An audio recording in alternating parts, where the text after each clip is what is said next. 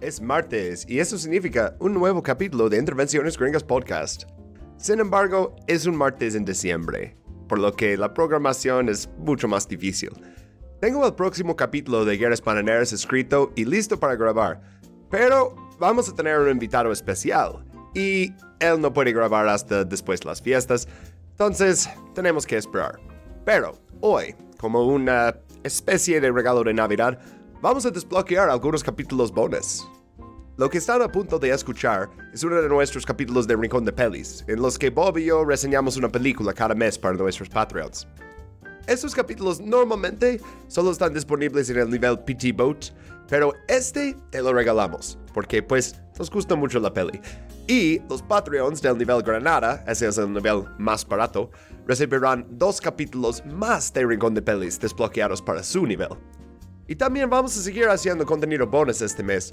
Mi tema va a ser el motín en el puente de Santa Fe entre El Paso, Texas y Juárez, México. El tema de Bob es un secreto.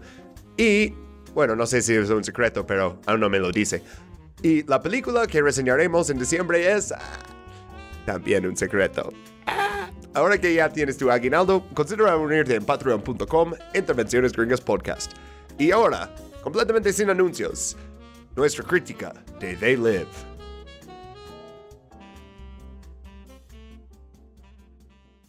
Tres. Au. y no lo hicimos a tiempo. Bueno, más o menos. Ah, ok. ¿Qué dices? Ah, ah, no, no puse como la presentación, la- el intro, y si no lo leo siempre lo hago mal. Pero bueno, ¿qué dices? Lo, lo- lo he hecho de todas formas. De todas formas.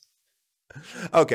Bienvenidos a Intervenciones Gringas. Es un podcast y tiene slides. Aquí exploramos todos los golpes de estados, invasiones, bombardeos que hizo Estados Unidos, etcétera, etcétera. Pero hoy es Movie Corner, Rincón de Pelis. Y Bob nos escogió una excelente película. Ah, pero Bob, ¿te quieres presentar primero? Ah, sí, hola banda, ¿cómo están? Yo soy Bob. Em, eh, mis pronombres son Hidei. Y yeah, escogimos They Live de John Carpenter, güey. Qué chulada, güey. Esta película me la, me la pusieron varias veces en la escuela para hablar justamente como de relaciones de poder y todo ese pedo. Siempre lo utilizaban los profes de Liteso para hablar de Foucault. Entonces, yeah. ¿En la neta, serio? eh, sí, güey, sí, sí, Órale. siempre. Como relaciones de poder, ya sabes, vigilar y castigar. Entonces, yeah. Está, está muy buena la película, güey. Por cierto, se me olvidó decir que soy Jeremy, pronombres AA de them. Ah, pero es que si no lo escribo en las notas se me olvida. Pero, ¿sabes? Yo no vi este en la escuela. O sea, yo me enteré de la existencia de este peli porque ah, fui con mi hermana a España hace como pff, casi 10 años. Y este me dice, ella estaba ahí primero. Y me dice, oye, fui a esta tienda y encontré unas chidas playeras de este, como películas y te compré esto. Y era They Live. Y yo, ah, yo nunca vi esta peli. Y me dice, no, no mames, lo vamos a descargar, lo vamos a ver. Y yo, "Uh". Uh. Pero sí, mi hermana siempre me presenta más cine porque, eh, es- o sea, es su carrera, es lo que hace. ¿no? Ah. Pero sí, este está súper. Y es una de esas cosas que se siente muy de la época de Reagan, obviamente. O sea, Sí. lo sacaron en 88. Pero todos los procesos y todas esas cosas, bueno, menos los alíjanos, por lo que Ajá. sabemos al menos.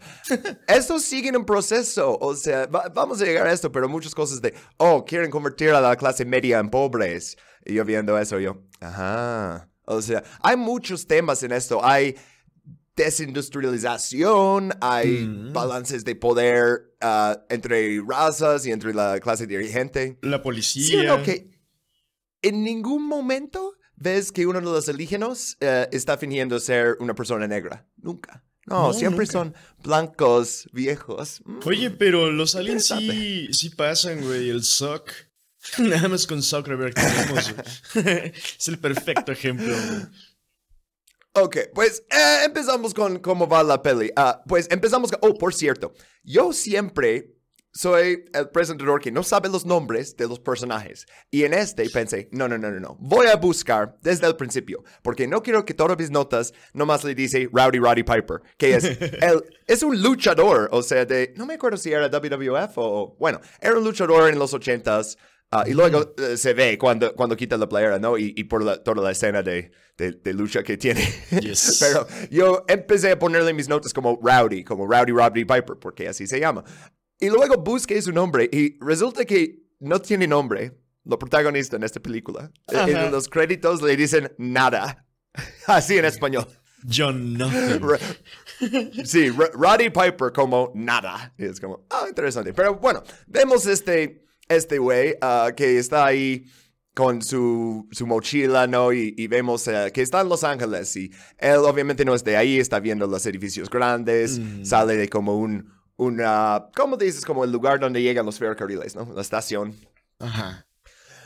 Sí, y que las cosas le van mal porque va a la oficina de trabajo para buscar trabajo. Y esto es cuando tocamos como el primer tema de este peli de ah, que no hay trabajo, que la desindustrialización, porque está llegando ahí es como, ah, tengo herramientas, sé hacer eso, y dicen, oh, no, no, no, no tenemos nada. Y también nos dice que él viene... Ah, él vino de Denver, de Denver, Colorado, y dice que, oh, y esto es justo ah, no exactamente durante, pero después de la crisis de Savings and Loan, que mm. es exactamente cuando pasó eso, que, que, eh, que dice, oh, perdieron 14 bancos en una semana. Y sí, y ¿sabes cuáles bancos no eran? No eran Citibank, no eran Chase Manhattan, no, eran los bancos chiquitos que daban préstamos a, pues, gente normal, ah, ¿sabes? qué huevos, sí, güey. O sea, los bancos que te hacían paro, y sé que oh, es un podcast bastante anticapitalista y no queremos estanear ningún banco, pero muchos bancos, por ejemplo, en Harlem, que daba préstamos a personas negras que no mm. podían recibir préstamos, incluso con buen crédito, incluso con colateral, incluso con todo eso, en los bancos como Chase, ¿no? Y esos son los bancos que perdieron, ¿no? Y entonces él dice, ah, ya no están construyendo nada, este, vengo aquí a Los Ángeles a buscar trabajo. Y la señora como, eh. No tenemos eh. nada. Ajá, sí, suerte, güey. No manches. Oye, qué eh. cagado, ¿no? Porque aparte de esos bancos nunca les han hecho así como un, como un bailout, ¿no? Es como de, ah, Simón, JP Morgan Chase. Bueno, ya, ya ahora JP Morgan Chase, ¿no? No, solamente Chase. ah, pero sí, sí, a esos güeyes, oh, pueden perder un montón de dinero, todos los cabrones de BlackRock. Y, ah, no hay pedo, güey, vamos a, vamos a pagarlos para que puedan, para que puedan seguir haciendo sus negocios. Pero los chiquitos no, güey. Bank of America es demasiado grande para fracasar y eso significa que Bank of America tiene todo mi dinero. Entonces no puede fracasar. No, no, no, no, no. Solo el banco con tu dinero puede fracasar. ok, pues y, y, sí, como tus depósitos están asegurados hasta cierto nivel, hicieron eso durante la depresión, pero no significa que están prestando dinero. Y si tienes un negocio, obviamente vas a necesitar prestar dinero, a menos que seas un Habsburgo o algo. Mm. Ay, me quedé con los pinches Habsburgos porque unos Habsburgos en Twitter me escribieron todo un hilo de, de cómo Europa civilizó América. Y nomás les contesto con eh, la foto de, de, ese niño raro de Midsommar. Bueno, eh, siguiendo, siguiendo con la peli. Ah, luego vemos uh, The Blind Preacher, así lo dicen, o sea, como el pastor ciego, ¿no? Mm. Ah, así lo dicen los créditos. Y él está como... Eh, es un personaje interesante, o sea, es como el grande expositor, ¿no? Porque básicamente te dice cuáles son los temas de la peli, o sea, tanto en lo que dice y lo que ves, porque él dice, ellos han tomado los corazones y mentes de nuestros líderes, y ¿quiénes son ellos? They, ¿no? They live. ¿Quién? ¿Quiénes son? Ya mencionamos que son alienígenas, ¿no? Bueno, ah, pero él va a ser más importante más adelante, pero creo que este actor, super, ¿eh? Super character actor, o sea... Sí, la neta sí, güey. y fíjate, algo que se me hizo, que se me hizo bien perro, es que, bueno, al, principio de mis primeras guachadas en la uni, sí dije como de, bueno, es que como que es muy innecesario, ¿no? Porque justamente es eso, está haciendo exposición de lo que está pasando. Pero si te pones a pensar, güey, que la banda en Estados Unidos es, en especial en los, en los 80s, güey, en tiempos de Reagan, muy poca banda, güey, quiere ver como películas anticapitalistas o que tienen algún tipo de semblante anticapitalista. Y aparte tienen que también no tienen un semblante de la teoría que está detrás de la película. Es como de, ah, bueno, sí les tienen que explicar con peritas y manzanas, o sea, la banda que no está iniciada en este rollo, pues qué es lo que está pasando para que puedan agarrar el hilo y que puedan saber, ah, bueno, es que eso se parece a mi situación, tal vez debería hacer algo yo también. Es, eso se me hace, se me hace muy perro porque yo te lo juro, al principio sí decía, güey, este vato es súper innecesario, le rompe el flow a la película. No, la neta es que en esta guachada sí dije como de, oh, la película no estaba mal, el que estaba mal soy yo. El que estaba mal es el público, ¿no? Eh, eh, puede ser que esto es demasiada exposición. No, es el público que está estúpido. Eh, pero bueno, ah, lo que vemos también en esta escena, o sea, primero es él hablando y como Rowdy, Rowdy Piper mirándolo tantito, y luego vemos la policía llegando, y justo cuando vemos la policía dice, nos tienen, nos controlan, son nuestros amos. Y también dice unas cosas más de, de que... Uh, Ah, ah, lo puse en inglés en mis notas, pero básicamente que hacemos eh, del avaricio una cosa buena, ¿no? Que, que alabamos el avaricio. Uh, y que e, ellos son los dueños y, y, todo eso. Y luego corta a eso a él, a, Rowdy Piper, Rowdy, Rowdy Piper, ese güey, el protagonista. Nada, si lo quieres decir. Este, él viendo como la pantalla de alguien a través de su ventana. Y lo que vemos en la pantalla primero es Mount Rushmore y vemos como cosas de cultura estadounidenses, ¿no? O sea, hamburguesas en un asado uh, en vez de cortes de carne porque no nos alcanza cortes de carne desde los 50 porque siguen haciéndonos pobres. Bueno, uh, pero luego hay una crítica de la cultura de los influencers en los 80s, güey. O sea, no, obviamente no tiene la palabra influencer, ¿no? Pero está en, en People watch me, they love me. O sea, todo lo que tengo que hacer es ser famosa. Y, ajá, o sea, que esto es lo que estamos viendo en la, tele. Y luego, la televisión es otro tema súper importante en esta película, porque, eh, no para adelantar, pero nos controlan a través de la televisión, ¿no? O sea, y este, y, pues, ¿cómo lo hacen? Bueno, como un señal que nunca explican chido, pero también con este contenido de, de, influencers. Sí. Ah, todo eso, ¿no? Ahora es con TikTok. Y pues, sí, sí, o sea, ya muchos han hecho la comparación de como una cuenta nueva de TikTok comparar con una cuenta nueva de Douyin, es la versión china, y en Douyin es como 80% de lo que te llega son como logros, como, ah, mira, este niño ganó un concurso de matemáticas. Y en Latinoamérica y en Estados Unidos es bromas, este, o oh, mi, mi, pareja fue infiel y ahora le voy a hacer una culera. O sea, las cosas que... Una, una vez que el algoritmo agarra tus gustos y sabe que eres bien nerd, luego tu, tu TikTok se convierte en geografía y historia y arqueología y, bueno, thirst trap de vez en cuando. Pero digo, lo que te quiere enseñar desde el principio, o sea, ya y, podríamos hacer el argumento de, ah, pues esos redes personalizados de hecho son peores que eso, pero la cosa es que en los 80s y 90s y así, todos estuvimos mirando básicamente las mismas cosas. No había tantos canales en la televisión y eso es lo que había. Bueno, uh, siguiendo, ok, entonces él duerme en la calle, siguiente día. Uh, esta escena yo puse que es como medio racista, o sea, no creo que John Carpenter quería hacer como un punto racista, pero es low-key racist a la vez, porque llega al trabajo y dice, oh, no, no, no, no, este es un trabajo de... Los subtítulos que tenemos son pésimos, es, un trabajo como de sindicato, ¿no? Y luego ve un grupo de hombres no haciendo nada, como riéndose, y... Hmm, Bob, fíjate muy cerca en, esos chicos en el sur de California. ¿De dónde crees que vienen? Yeah. Ay, hubiera estado chido como el, mm. el, drop acá de Trump, fue de. They come from South. They're not bringing the best people. Debería agregar más Trump al, soundboard. No más, por ejemplo, el wrong. Eso, eso lo necesita, pero. Ah, eso bien vergas. Pero sí, son, son, mexicanos, se ven como mexicanos. Y justamente yo también pensé lo mismo, güey, porque dije como de. Ah, el único que quiere trabajar es el hombre blanco güero que se parece a Kiefer Sutherland. Que va a ser 24 en unos cuantos años. sí, o sea, Roddy Piper es el Kiefer Sutherland original. Pero entonces él dice, oh, puedo hablar con el representante de los trabajadores, como el shop steward, creo que dice. Y ya le enseña trabajando, como que va ahí y dice, oye, pero tienen tantos mexicanos ahí. Aunque, neta, esos mexicanos se visten como cholos, o sea, todo el, cabello y así. Yo creo que nacieron en Estados Unidos, güey. O sea, en Los Ángeles hay millones de gente mexicana, pero estadounidense a la vez, ¿sabes? Porque, bueno, ya saben, porque primer capítulo del podcast que jamás hicimos sobre cómo Estados Unidos arrancó la mitad del territorio mexicano, ya saben. Pero entonces está trabajando y de ahí conocemos el otro protagonista, el otro actor principal, uh, que es Frank. Ajá, sí. ¿Ves? Este vez escribí nombres. Sí, Frank Armitage. Uh, y Frank, y esto vamos a ver también cómo la película explica la diferencia de perspectiva entre los trabajadores blancos y los trabajadores negros y así. Los mexicanos no van a tener líneas en, en, esta peli. Ah. aparecen como, básicamente como accesorios en el fondo. Pero bueno, ah, Frank le hace una cosa súper decente y dice, oye, sé que apenas llegaste, no tienes dónde quedarte, ¿por qué no vienes conmigo? Pero luego tiene como un momento de paranoia, ¿no? Que dice, oh, no me gusta que la gente me siga y "Ah, pues no me gusta seguir a la gente sin saber dónde voy o una cosa así, Ajá. no me acuerdo, pero... ah sí. Pero entonces, ya llegamos a donde vas- va, va a haber la acción y es... ah, Quería decirle un Hooverville, ¿no? Porque así los decían a, a esos como campamentos durante la Gran Depresión. Pero me parece más acertado decirle un Reaganville.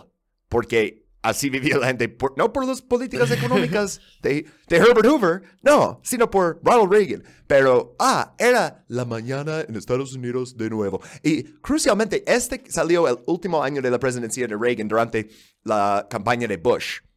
ah, de George Bush Sr., que era el vicepresidente de Reagan y también exdirector de la CIA, y bueno, ya saben. Ah, y y el que dijo en un pinche discurso, necesitamos un nuevo orden mundial, y todos los teóricos de conspiración eh, super mojaron sus pantalones al escuchar eso, pero bueno, es que no necesitas decirlo en voz alta para saber. Pero entonces llegan ahí, ah, y esto es cuando conocemos, literal, hay como ocho personas que hacen algo en esta película. Si ves Sí. a alguien en ese campamento, va a aparecer después. Ah,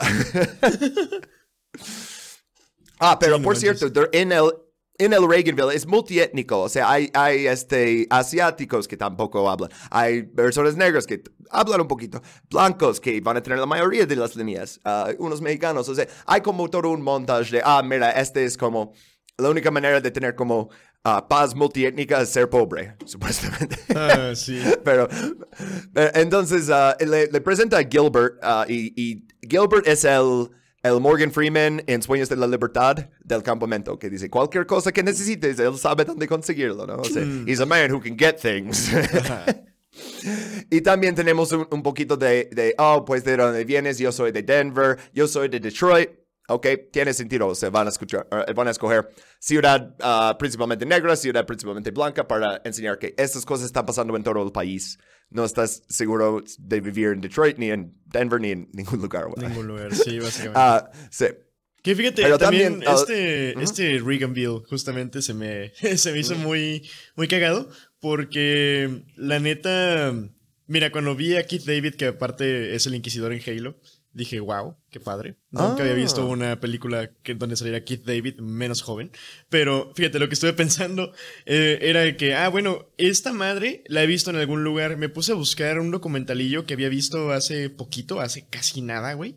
Y era justamente sobre la pobreza de la gente. Ahorita, por ejemplo, los, los Reagan Bills ya ni siquiera son así como de que, ah, un lote de baldío donde hago acá, aunque sea una choza, ¿no? O algo así. Me- eh. Estaba viendo que mucha gente se va a vivir a lotes, eh, lotes de estacionamientos con sus coches, güey. Entonces ya hay, Sí. a- hasta ahora hay una división de clases entre las, entre los, las personas sin casa, güey. Porque hay banda que también, o sea, que puede, hasta, bueno, digo, no, no, no es un lujo, ¿no? Pero puede darse como tal ese, aunque sea seguridad de vivir en su vehículo, güey.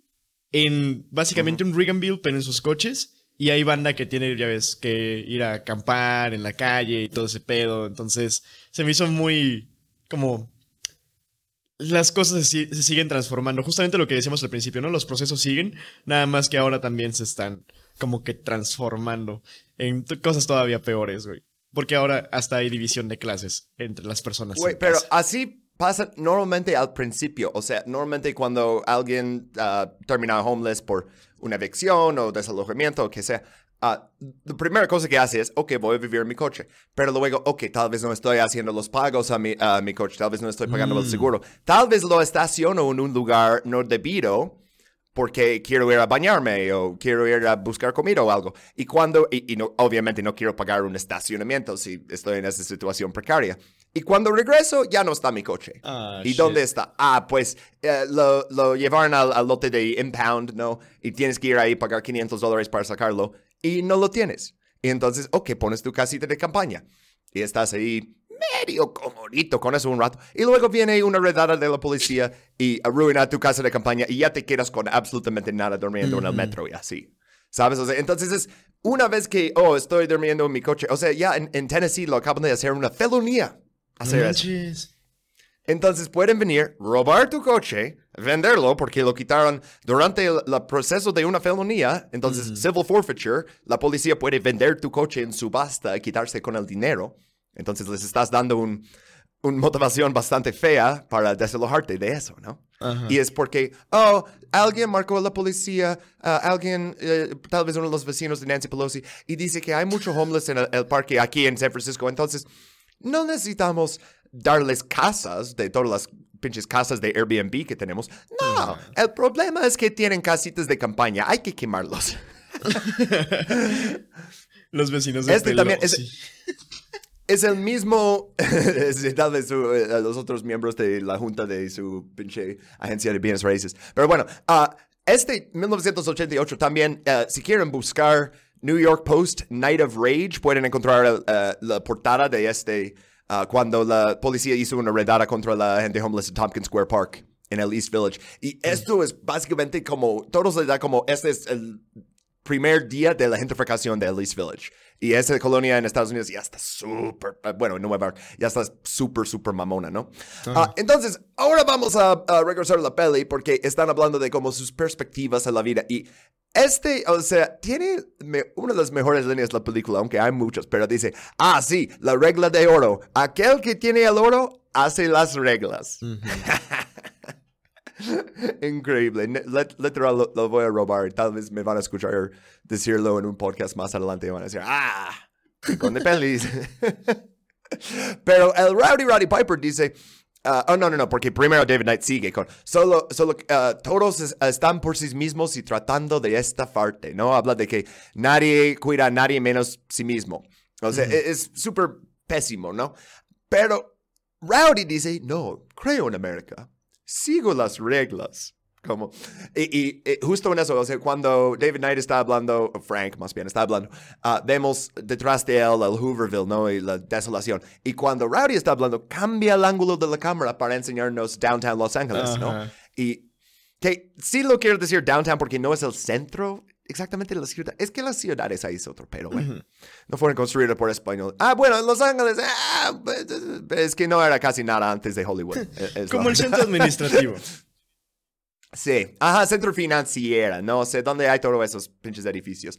Y él básicamente dice, mira, eh, todos sufrimos en algún momento. Ah, ¿todos? ¿Really? ¿Realmente? ¿Todos sufrimos? ¿Siempre? ¿Siempre Nah. que hay una recesión, todos sufrimos? ¿O algunos se hacen más ricos? Hmm, Interesante. Pero él no ve eso todavía. Ah, y es interesante porque al principio es como Frank intentando convencerle a, a Roddy que, oh, las cosas son malas y, y Roddy diciendo, oh, las cosas son buenas.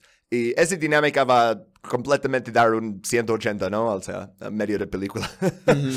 pero, pero, ¿qué pasa primero? Pues ah, están mirando la tele porque incluso los homeless ahí tienen una televisión muy viejo y chafa, ¿no? Y de repente están mirando algo estúpido, no me acuerdo exactamente qué tenía, pero ¡pum! Signal hijack. Y esto también es, es del tiempo. ah, ah, hice un video hace rato de ah, ah, el incidente de Max Headroom, que Ah, alguien interrumpió el señal en... ah, creo que era Chicago, ¿verdad? Sí, en, en Chicago. Sí. Creo que eso era un año antes de esto. Entonces, seguramente tenía algo que ver como, oh, un hacker ah, metiendo con el señal. Pero establecen varias cosas aquí porque vemos, bueno, este señor, el, el Mormón ahí diciendo que nuestros impulsos están siendo redireccionados y to- a todos les empieza a dar dolor de cabeza cuando pasa eso. Y, ah, él- y, y esto es donde dice, los derechos humanos no existen, la clase baja está creciendo. Y, y pues sí, güey. Y luego vemos al pastor ciego que está ahí con los ojos cerrados diciendo exactamente al mismo momento que está diciendo este señor. Y, güey, nunca explican bien qué pasa con eso. O sea, ¿cómo, cómo es posible que, que pasa eso? Ajá. Bueno, eh, eh, cuando se meten a la iglesia, ¿no? No, es que no lo explican bien como tal qué sucede. Pero es que, ¿sabes qué? Yo creo que es como... O sea, ¿a qué te refieres? ¿A lo de los dolores de cabeza? No, no, no, no, no. El, el, el pastor ciego que mientras la transmisión está pasando, él está moviendo la boca exactamente con las mismas palabras a la vez. Que ni lo está repitiendo. O sea, es como que, como si estuviera recibiendo el señal. ¡Ey, sí es cierto! Sí es Sí, cierto. o Bueno, sea, mm. me parecía un detalle ch- chido, como, ah, wa- wow, pero eh, eh, ojalá expliquen más de qué está pasando con eso. Y no, no, no más es John Carpenter queriendo hacer drama de Sí, escena, sí es cierto, pero sí bueno. es cierto. No me acordaba, güey. Le perdono, le perdono a John Carpenter. Ah, y, oh, y ahora vemos estos dos que piensas, ah, nomás son como extras que metieron al campamento. No, no, como dije, solo hay como ocho personas en esta película que hace algo. Vamos a ver estos dos después. Pero este güey, que, no, eh, le puse mis notas como el reaccionario. A él no le busqué el nombre. Ah, pero el reaccionario que está, oh, este idiota nos está interrumpiendo nuestro buen tiempo de ver la televisión. Y, ah, ok, interesante. Hay gente que no quiere ver esto. Ah, y también puse en mis notas que Rowdy Roddy Piper toca la armónica como si fuera un hobo de los 1930s. Ajá. ah, sí. Un detalle Pero sí. Ah, sí, entonces, ah, ah, sí, pero Rowdy ve que Gilbert está todo molesto por eso, porque mo- ah, Gilbert está como, oh, oh no, oh no, y va hacia la iglesia, como dices. Ah, porque, eh, y, y el mensaje también, ah, aquí puse un screen de la clase media dormida. La clase media dormida. Necesitamos ser más woke. No, no, no, no es eso. Es- necesitamos análisis de, de clases. Ah, eso es el problema, que ahora, güey, los liberales se adueñaron de la cosa de, oh, están dormidos, necesitan estar despiertos. Ajá. Y es como, ok, ¿cómo vamos a estar despiertos? Pues necesitamos ah, más pilotos de drones negros. Pero, pero entonces, es la primera vez que vemos la iglesia porque Gilbert entra ahí y, y Rowdy eh, es eh, blanco en la película de terror, entonces va a entrar ahí donde no debe. Y aunque Frank le ve y dice, eso no es tu asunto, deja eso. Y yo, "Ja, clásica película de terror. El blanco entra el negro y dice, este no es mi pelo. de tener como una, una película de terror con puros personajes eh, negros, llegan a la cabina, escuchan ruidos espantosos y dicen, ok, nos largamos, vamos a un Best Western, güey. Los blancos, no, no, no, investigamos, güey, nos metemos abajo de- de- del pinche sótano para investigar y vamos a leer este libro impreso en pinche piel de humano. Ah, bueno, ese es otro película. A las minorías siempre las Pero- primero, así que nosotros sabemos que nos tenemos que alejar de ahí. Pero aunque este es cierto en esta película, pero por pff, menos de un minuto que, que se mueren. Ah, pero entonces, ¿qué va a haber dentro de la iglesia? Y por cierto, puse aquí en mis notas, ¿dónde está? Ah, sí, es un African Episcopal Methodist iglesia. Somos es un español como metodista episcopalio africano. No, Yeah. no sabía que esa combinación existía, pero es que, güey, hay muchos protestantes en Estados Unidos. O sea, si no te Demasiados. gusta, si no te gusta tu iglesia, empieza otra. Sí, güey. Bueno, también es por los tax exemptions, ¿verdad? Pero no manches, sí hay una, una cosa ridícula de iglesias. Un- Una vez que fui a Nueva York, bueno, cuando estaba más bien en Nueva Jersey, que me acuerdo siempre tenía que pasar por, ¿cómo se llamaba esta pinche avenida? Bergen Line Avenue, en, en New Jersey. Y, güey, me acuerdo que había un pedazo, güey, de dos cuadras, cabrón, dos cuadras. Y había como siete iglesias, una tras otra, pegaditas, güey. Dije, no, qué loco, qué loco. Se me hizo súper impactante, güey, ver tantas cosas súper diferentes, güey. Había una iglesia bautista para latinos, había una iglesia específica para negros, había una iglesia de protestantes de los últimos días. Era como, güey, y todas juntitas, güey, todas juntitas. Ah, y todas con la foto de su pastor, obviamente, con, ya ves, esos Ah, sí. trajes como kaki súper horribles que no sé por qué los gringos siempre utilizan como sacos que les quedan exageradamente grandes y creen que se ven súper bien, güey. No, otro, otro pedo, güey. The big suit. Amamos el big suit en Estados Unidos. No sé por qué, pero literal, cuando iba a como concursos de speech and debate en, en la prepa, me dijeron, ah, trae uno que tiene como shoulder pads, ¿cómo es eso? Como las cosas que van los hombros. sí, las sombreras. O sea, para que tengas. Ajá, sí, que necesitas eh, hacer tu traje lo más grande posible.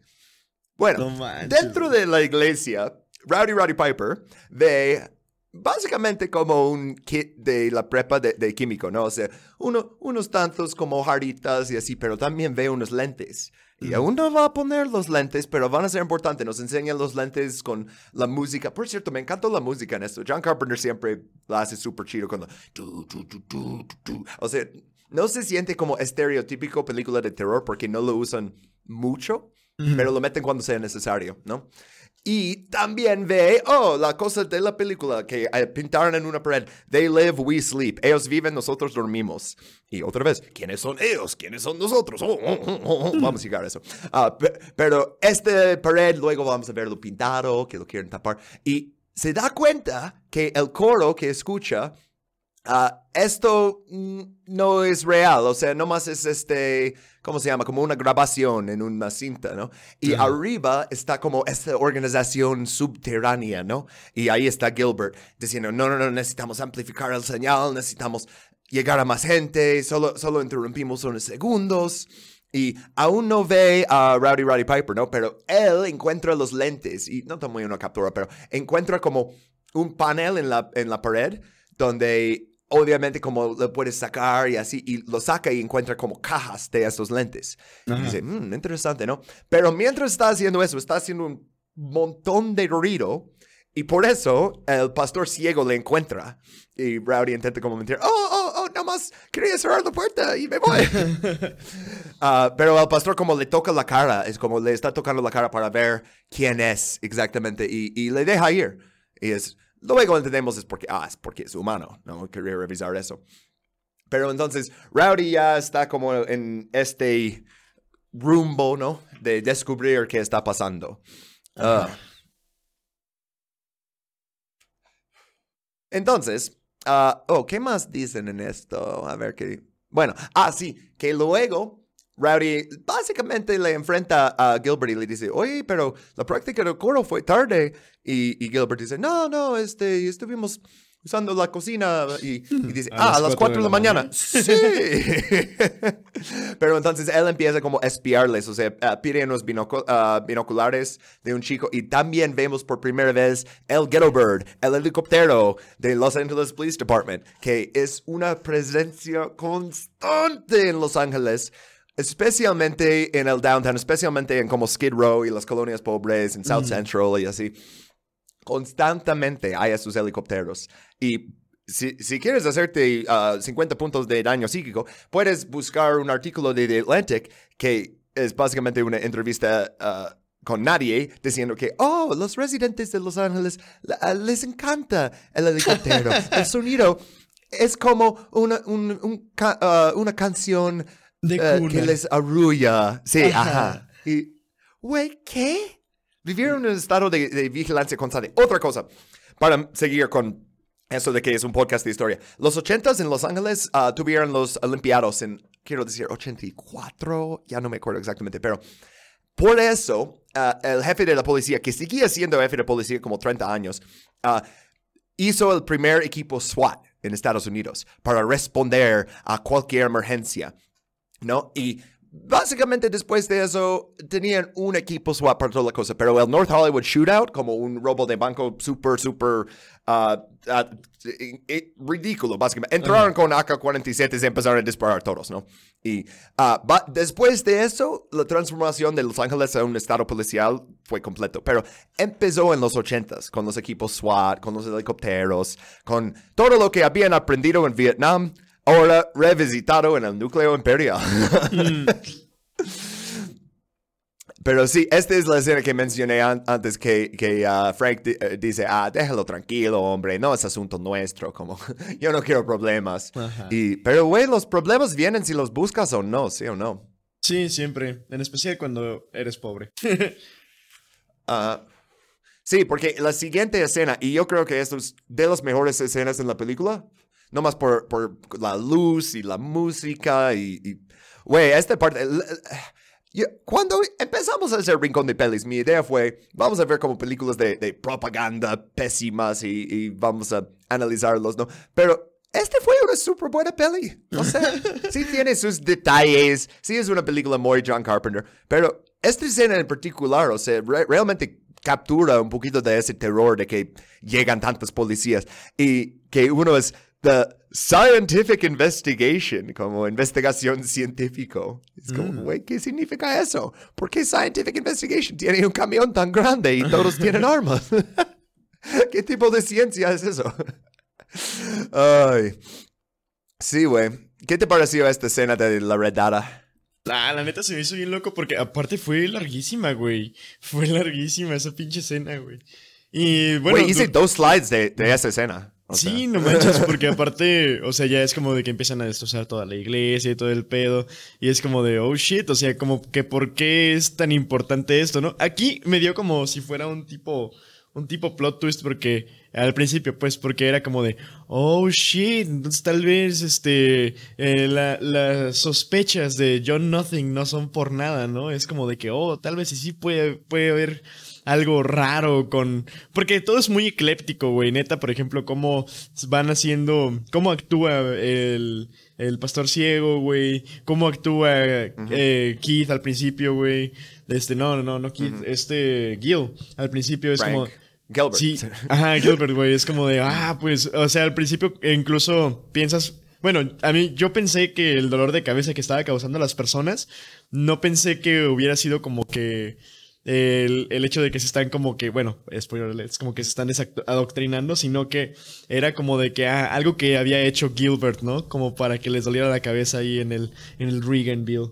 Pero este, se me hizo bien chido porque es como de que, ah, bueno, o sea, te van metiendo como que eh, Es que John Carpenter es experto en hacer eso, ya ves, que meter intriga en un montón de lados que al final ni siquiera tienen intriga y todo era lo que estaba enfrente de ti todo el tiempo. Pero sí, muy chido, muy chida esa escena. Y por cierto, el, el pastor tiene una línea increíble en este que dice, este mundo puede haberme cegado, pero el Señor me deja ver, ¿no?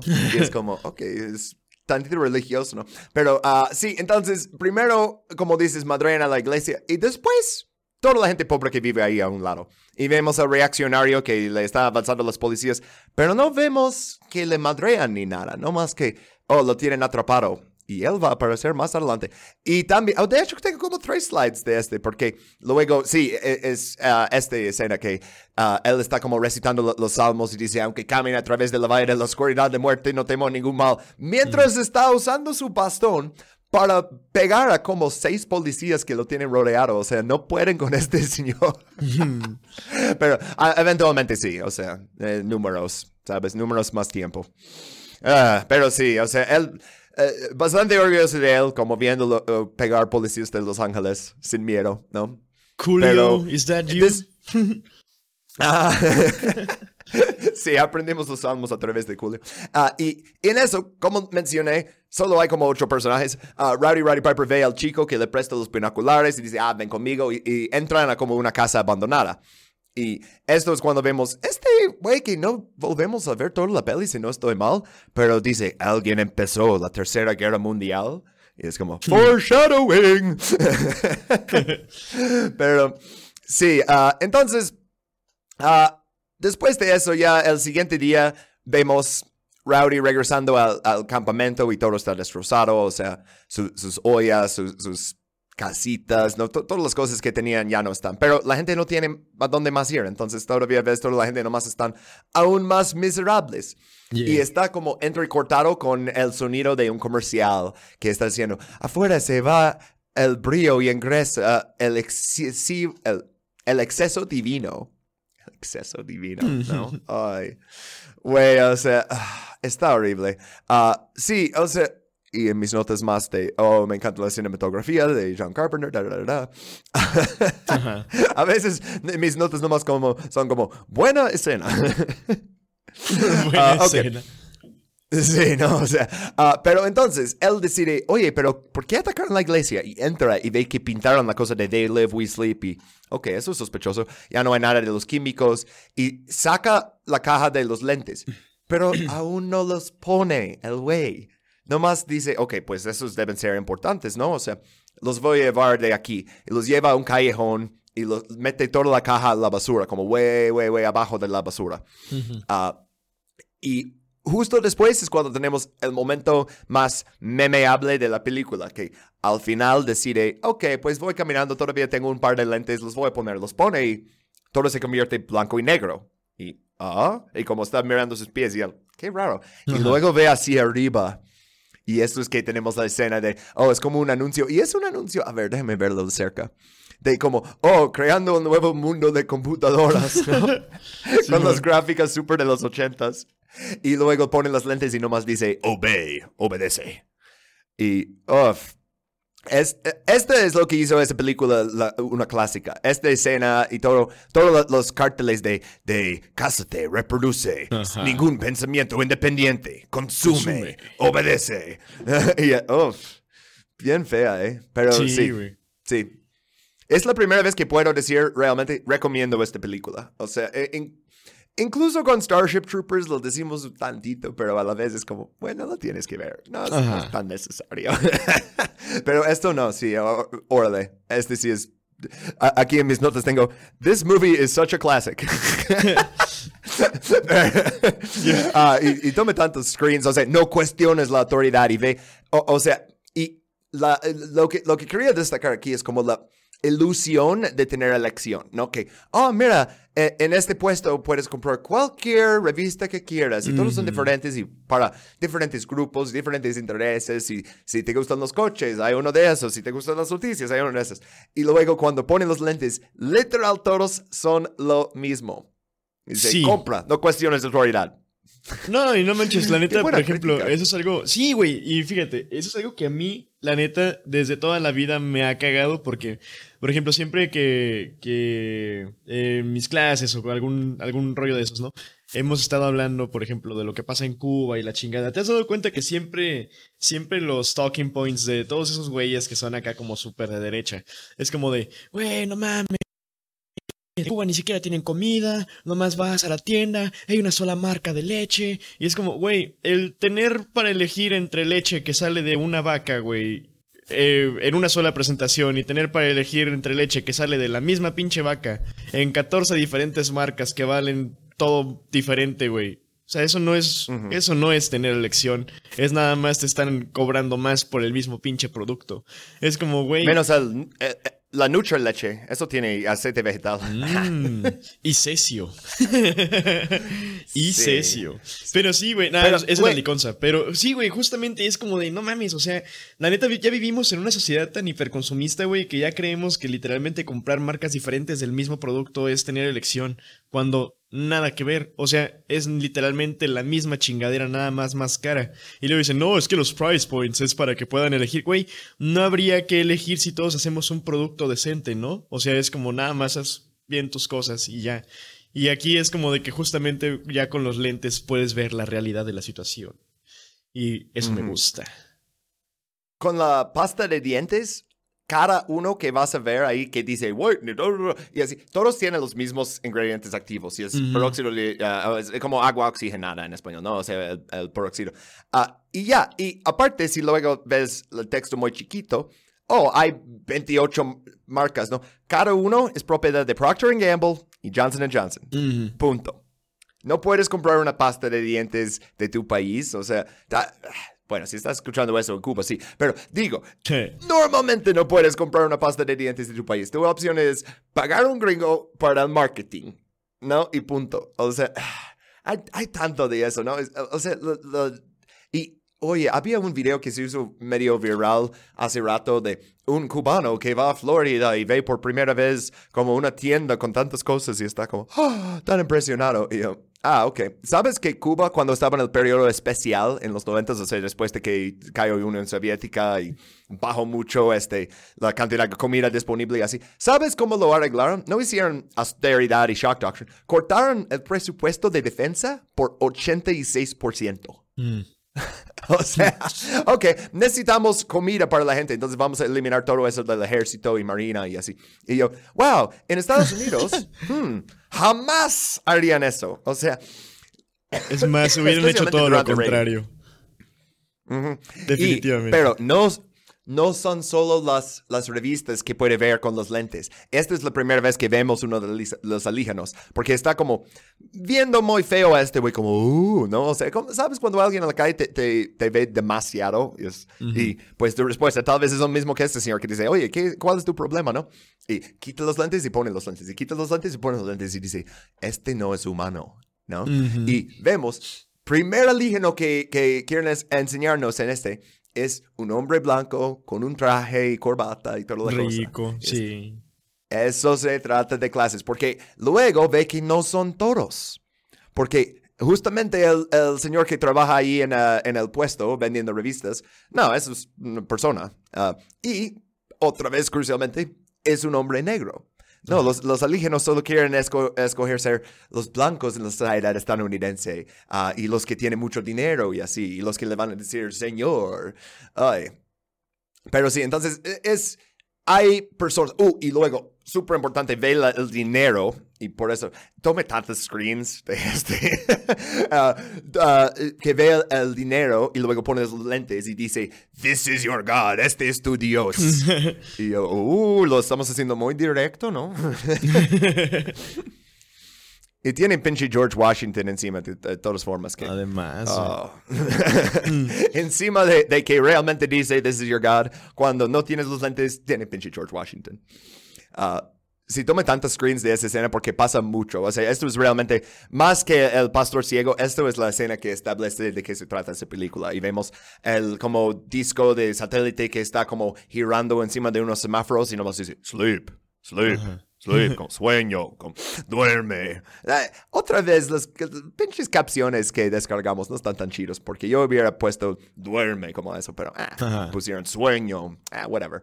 No sé si es un, como un orden o que sea, pero entonces, ok, Rowdy decide, ok, pues no voy a comprar pinche revista, necesito salir de aquí porque estoy todo loquito, ¿no? Y esto es cuando la, la película se pone a explicar los roles que tienen las mujeres y los hombres de los alígenos, porque enseña a las mujeres alígenas como parte de la clase, la leisure class, ¿no? O sea, de no más tengo que ir a pintarme el pelo y comprar ropa y aquí, aquí tengo este mi esclava, ah, digo, este serviente, ¿no? Que me hace todo. Y ella está hablando de, ah, las clases de la más, que es algo que hace este, las personas ah, embarazadas, ¿no? Pero necesitas cierta cantidad de dinero y tiempo libre para hacerlo, ¿sabes? Ah, sí. Y luego entra a un supermercado y ahí ve un hombre hablando de que uh, un humano que está muy deprimido porque no le dieron el ascenso y el otro alígeno que sí le dieron el ascenso. Entonces dices, ok, los alígenos vinieron, los que quieren, no sé si tienen como una cosa de género su sociedad, pero los que quieren nomás como pasar su tiempo relajando, pintando el pelo y así, ellos se ponen como las mujeres de la clase alta. Y los que quieren poder se ponen como los comerciantes, bueno, como empresarios, uh, hombres de negocios y los políticos, porque vemos a alguien hablando muy como Reagan, utilizando literal el lema de la campaña de Reagan en el 84, es una nueva mañana en América. Entonces, John Carpenter está diciendo que Reagan es un pinche alígeno que viene a destruirnos. Y sí, sí, sí, todo, bien aquí. el sentimiento está definitivamente ahí. Y luego ves que detrás de él no dice, no me acuerdo que decía sin los lentes, no, pero nomás dice, obedece. Y uff, ay, bien feo. Pero sí, o sea, esta escena también en el supermercado. Se nota que Rowdy es más probable de confrontar a una mujer que a un hombre. Porque ve a una señora grande y le, le super y dice como se ve como si su cabeza se hubiera hundido dentro de un queso allá por 1957. No manches. Güey, los insultos son una parte de, de todo el acto de los luchadores en Estados Unidos, ¿no? que, dice, oh, yo, uh, uh, ¿quién era el, el, uh, el güey que decía, woo? Um, ¿Cómo se llama? ¿Este es Stone Cold Austin? No, no, no, este es después. E, este es de la misma época que Roddy Roddy Piper. Mm. El Rick Flair, Rick Flair, que ah. uh, y todo era, oh, yo tengo tantas mujeres y tanto dinero. Y su oponente siempre le dice que, oh, este, yo gasto más en un par de zapatos que él gana en todo un mes. ¡Woo! Y así, ¿sabes? uh, Sí, entonces eh, es parte de su... Básicamente Rowdy Roddy Piper está interpretando a sí mismo en esta película. y, y, luego apunta a otra mujer ahí y dice, tú estás bien, estás realmente fea, ¿no? Y nos enseña cómo es ella la alienígena. Pero esto es su súper, súper error, güey, porque tiene un reloj y le dice, aquí hay uno que puede ver. Y de repente vienen todos y ya es como, ya se siente película de terror que viene el orden de, de alienígenas, ¿no? Uh, a ver. Ah, sí, sí. Y luego ah. Rowdy dice a, otro, a otra mujer, es como echarle perfume a un cerdo. o sea, Rowdy no puede resistir insultar a todos, ¿verdad? La neta está bien perro, güey. Justamente esa, esa escena de lo de los relojes, al principio no lo entendía, pero la neta se me hizo bien perro porque sí ya es como de que, oh, empieza, ya se empieza a ver todo el aparato de control. Y otra vez, ¿no? La neta ahí ya fue como de que, ah, pues la neta empieza a ver ya como que también, como representaciones más visuales, ¿no? Y más crudas de lo que podría ser un texto como Vigilar y Castigar, ¿no? O alguna de las clases de Shishek. Se me hizo bien vergas porque neta sí es como de que, oh, bueno, ya una vez que vas en contra de la clase dominante, ya es como de que van a utilizar todo el aparato del Estado para ir contra ti. Y es como de, oh, ya es como de que, oh, todo está encajando. Se me hizo muy chido. Se me hizo muy chido esa escena. Sí, pero te imaginas estar en ese super sin los lentes y nomás de repente ves un chingo de personas hablando con sus relojes y intentando atacar a ese güey y dices, güey, qué pero. Pero entonces él va corriendo del super y ya hay policías, porque y este policía justamente es uno de los alienígenas, ¿no? Ah, y él le dice, oye, ¿dónde conseguiste esos lentes? Y Roddy Roddy Piper, como siempre, el hora de los dientes. Pero entonces, ok, la policía viene y al principio parece que, oh, le van a supermadrear, pero no, no, no, no, no, dice, ¿por qué no? Ah, primero le insulta, luego le dice, ah, pero uh, you look as shitty to us as we do to you, como tú, tú te ves tan mierda uh, a nosotros, ¿no? Y, pero luego le dice, ah, podemos ir a hablar sobre eso, necesitamos ir a algún lugar tranquilo para discutirlo, ¿qué dices? Y Rowdy está como, oh, ok. Y luego, ¡pum! Le super, super mete un madrazo, le quita todas sus armas y le dispara a ambos policías. Que sí, no hay que dejar testigos. Si vas a matar a uno, tienes que matar a los dos. Ah, y los dos, vamos a ver luego que Rowdy no mata a ningún humano en esta película. Cada vez que tiene la oportunidad, le dice, no, no, no, tú vete de aquí. Pero los alienígenas, mm, sin chance. Es literalmente como en la de Reservoir Dogs, de que... Did you ah, kill sí, some cops? Yeah. And human beings? No, just cops. solo policías, nada de, de, verdad. y entonces, eh, todo eso, desde, la, desde que ponen los lentes, es cuando la película es como muy icónica, porque luego entra al banco. ¿Y quién trabaja en el banco? Bueno, algunos humanos, pero un chico de alienígenas. Y esto es cuando tenemos este. I have come here to chew bubblegum and kick ass. And I'm all out of bubblegum. Fácil, la mejor línea en toda esta película, ¿no? Vine a masticar chicle y a patear traseros. Patear traseros. Yo hubiera puesto en los subtítulos y, y, y meter vergazos. A huevo. y se me terminó el chicle. Y ¡pum! Empieza. Y, no es como, oh, está ahí para robar el banco.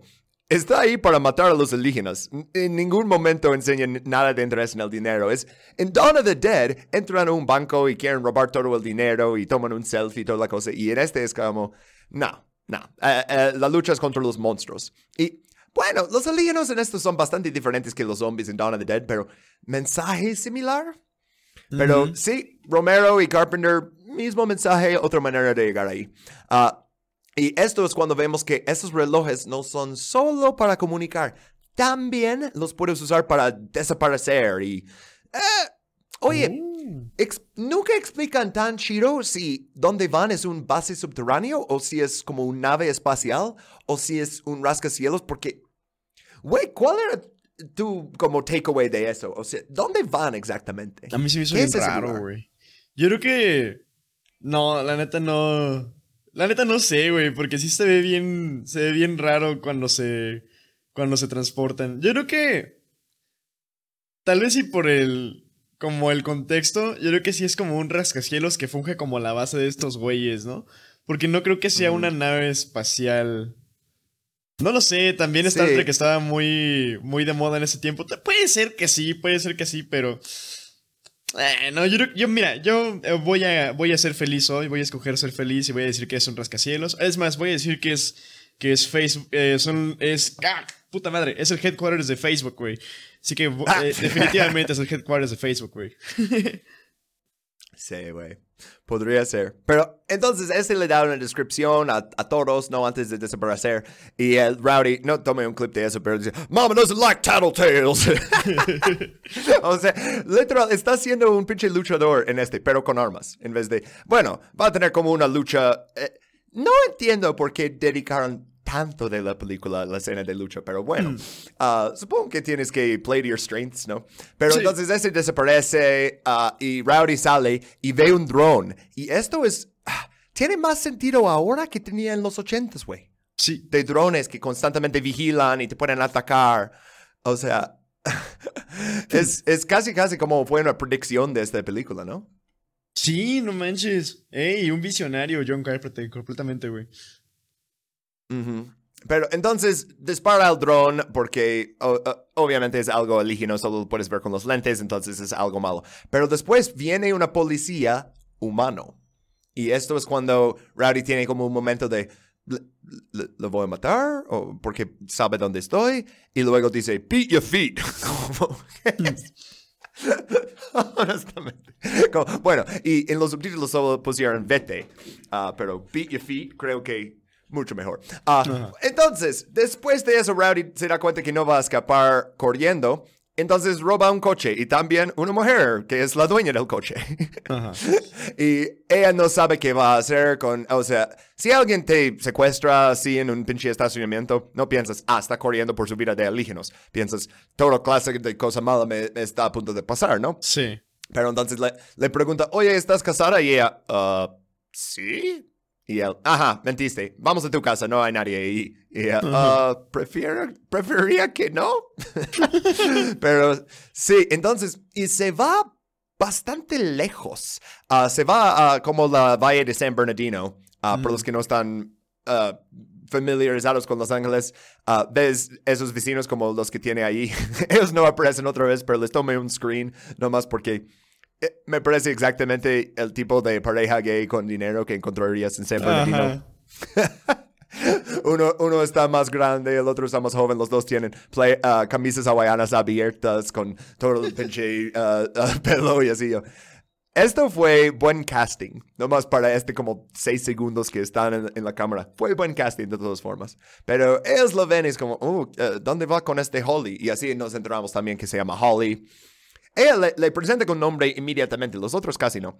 Pero entonces él quita los lentes y dice, "Ah", y, y- y se queda como destrozado, o sea, que se quiere dormir y dice, oh, es como una droga, le pone bien arriba y luego, ¡pum!, el bajón, ¿no? Ah, Ajá. ella no cree nada. Ah, de hecho, en mis notas puse aquí, estos vecinos son como si California fuera una persona. Honestamente. Pero sí, o sea, ella no le cree ah, y él empieza como a quedarse dormido y ella para y dice, no más voy por agua. Ah, oh, no, dice, tengo sed.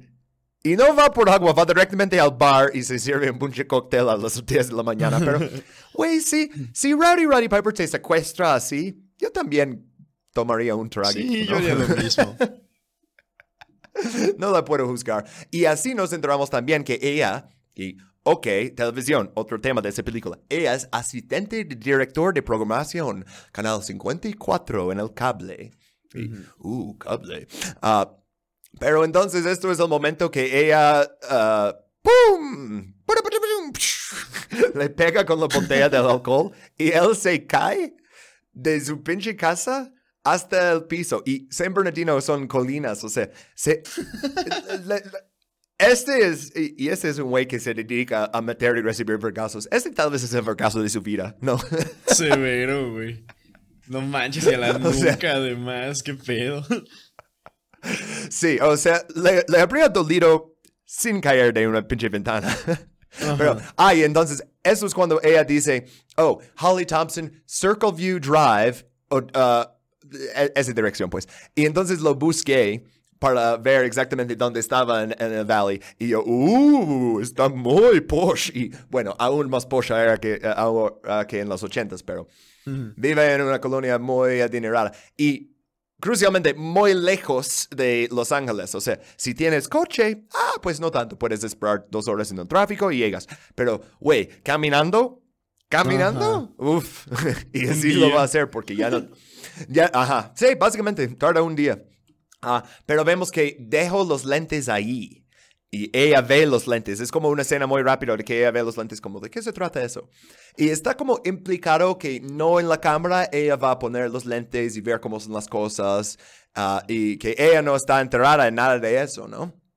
Ah, y, pero entonces Rowdy camina desde el pinche valle hasta Los Ángeles después de haber caído de un pinche edificio. Güey, yo no llegaría ni a, nada desde ahí. ni a ver nada llegaría. Pero entonces, busca a Frank y Frank dice, y ya había mencionado eso, oh, tengo una esposa e hijos, déjame solo.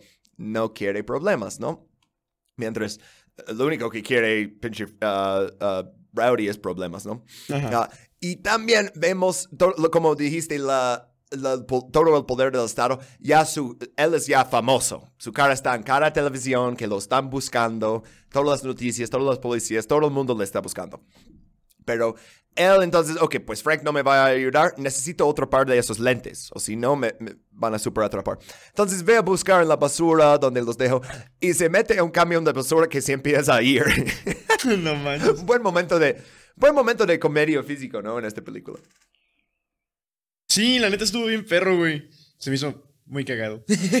Pero, güey, la neta también estaba bien desesperado porque yo pensé que al principio que no, no iba a alcanzar a agarrar los lentes, güey. O sea, digo, obviamente por el plot tuvo que, tendría que hacerlo, ¿no? Pero sí fue como de, ah, sí me la creí un momento. o sea, como que te enseña todo el lugar donde los pone y es tanto foreshadowing que dices, ok, obviamente va a tener que regresar a los lentes. Pero aún así, sabiendo que ahora necesitamos estos para seguir con la historia, todavía hay como buen suspenso de que no, no va a encontrarlos. Ajá, ah, y se ve también la basura, por, por reglas del Screen Actors Guild y así, los actores no pueden estar en basura verdadera porque, pues, sanitación, ¿sabes? Entonces, en estas escenas, ¿cómo hacen el set dressing? Pues van a los callejones, quitan toda la basura, los limpian con un power washer, o sea, como un karcher, ¿no?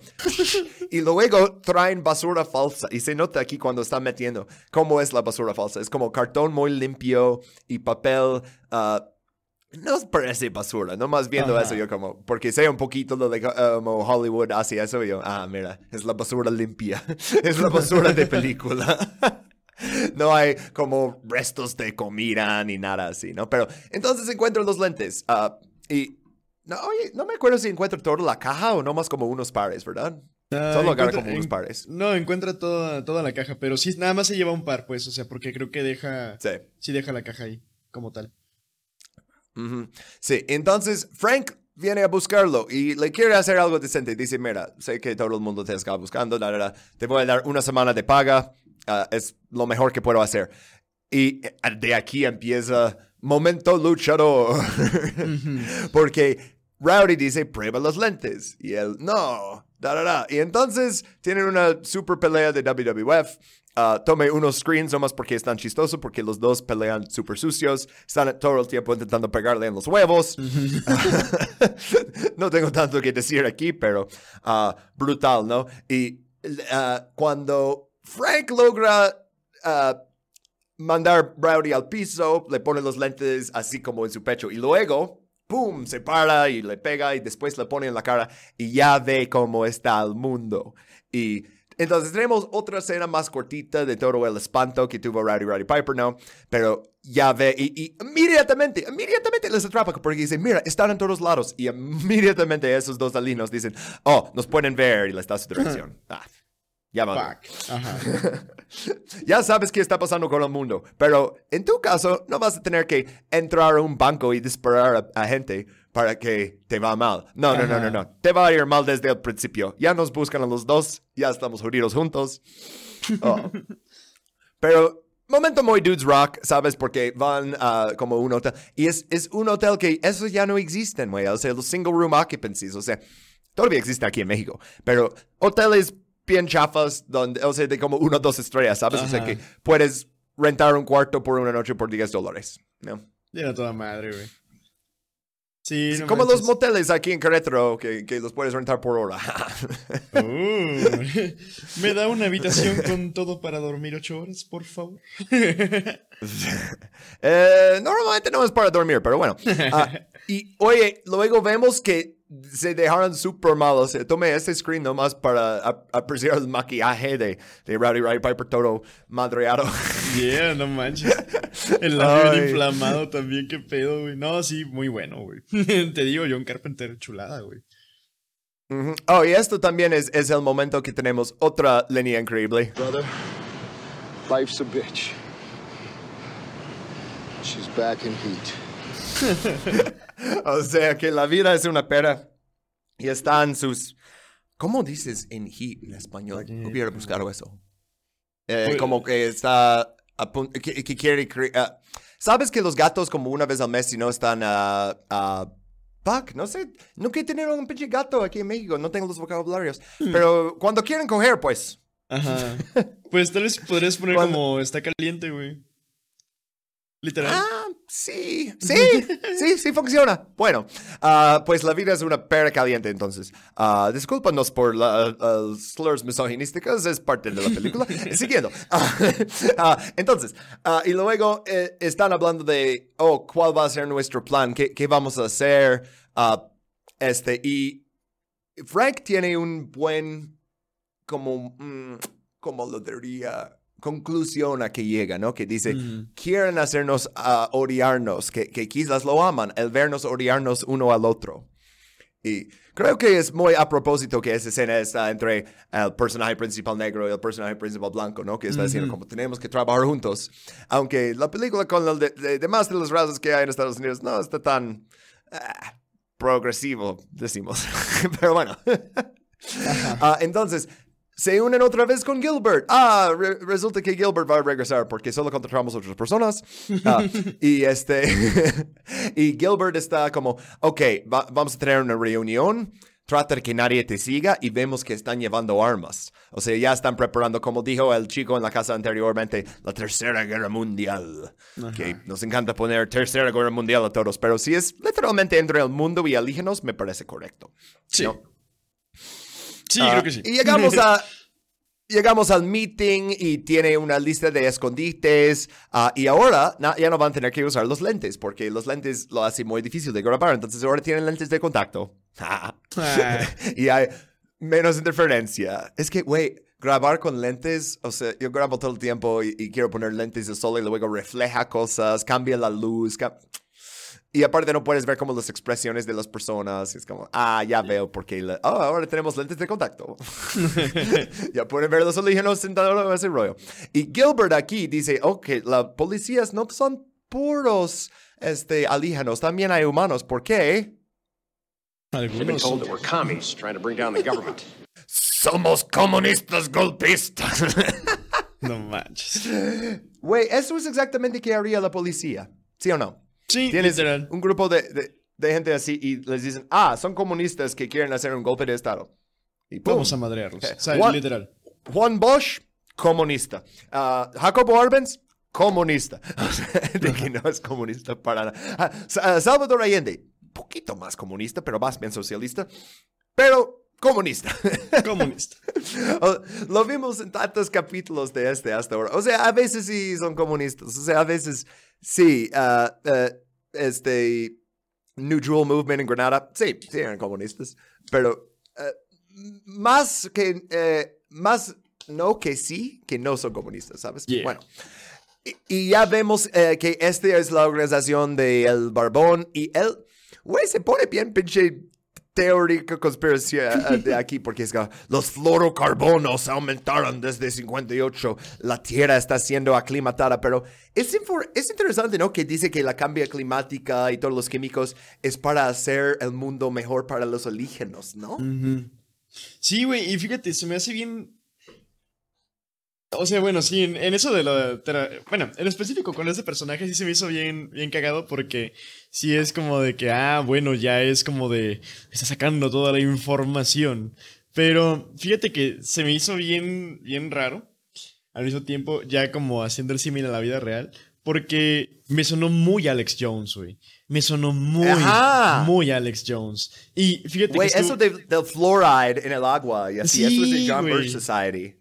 No Es manches. de los peores conservadores. Está bien loco. Y fíjate que justamente lo que- algo que estaba leyendo, no me acuerdo cuándo fue, pero leí un artículo de opinión. Eh, no me acuerdo tampoco el periódico, la verdad. Eh, fue hace ya ratillo, como 3, 4 meses. Pero justamente estaba viendo que hay muchos cabrones de las teorías de la conspiración de derechas que sacaron inspiración de esta película, güey. Y no entiendo cómo, güey. Sí, güey, o sea, le que Pero- vatos van todo lo contrario a lo que ustedes quieren. Es como cabrones.